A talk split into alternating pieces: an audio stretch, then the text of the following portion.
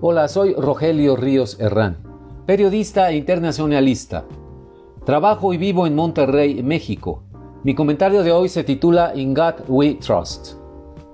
Aunque el presidente Donald Trump utilice, como todos sus predecesores, la clásica referencia God Bless America, al final de sus discursos o mensajes a la nación, no hay elementos para considerar que tenga sentimientos de Mesías, ni mucho menos lo percibimos más bien como un político sumamente pragmático, uno que adapta sus convicciones políticas o religiosas al calor del momento, a la medida del problema que enfrenta o según la audiencia a la que se dirija.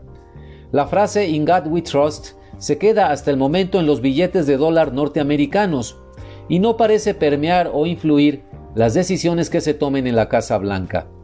Al sur del río Bravo, la situación es distinta en torno al presidente Andrés Manuel López Obrador se fraguó una alianza política de grupos evangélicos con el partido Encuentro Social, institución que formó parte de la coalición que puso a AMLO en la presidencia de México. Encuentro Social, a pesar de ir asociado con López Obrador, no logró obtener el mínimo de votos requerido para mantener su registro.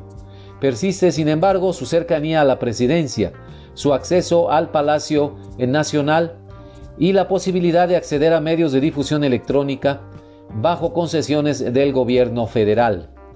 Además, la utilización recurrente de citas bíblicas, admoniciones del estilo de los predicadores religiosos y hasta la exhibición pública de escapularios que lleva consigo, convierten a López Obrador en un político que pone en riesgo la tradición mexicana de separación estricta entre la Iglesia y el Estado.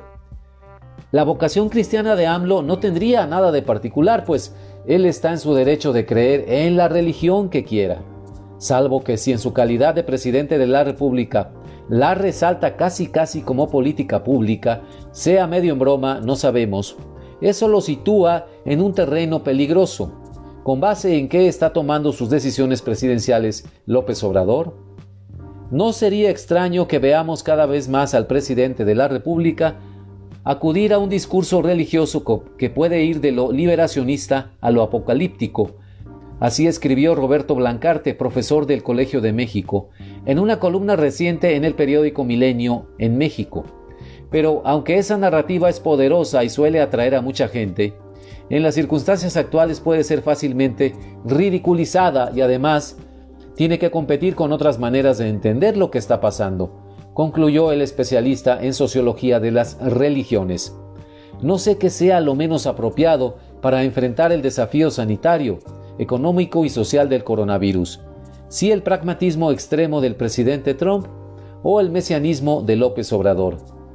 Buena parte del problema es que ambos son líderes que tienden a concentrar el poder en sus manos y no quieren o no saben cómo apoyarse en los mecanismos de la democracia, los contrapesos, el papel del Congreso y la sociedad civil, para construir la mejor estrategia. No quieren apoyarse en la democracia, sino situarse por encima de ella. Las consultas, deliberaciones, el intercambio de opiniones y los debates, así como admitir errores, es algo completamente ajeno a ellos.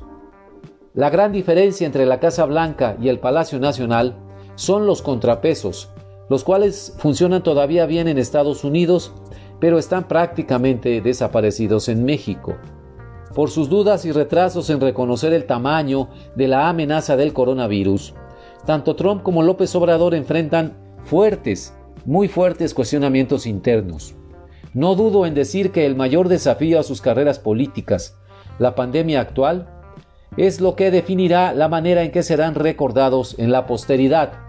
Los evocarán historiadores futuros como dos, líderes que fueron capaces de reconocer una amenaza a sus naciones y combatirla pronta y eficientemente, o por el contrario serán señalados como dos mandatarios obstinados hasta la estulticia e incapaces de reaccionar ante la pandemia?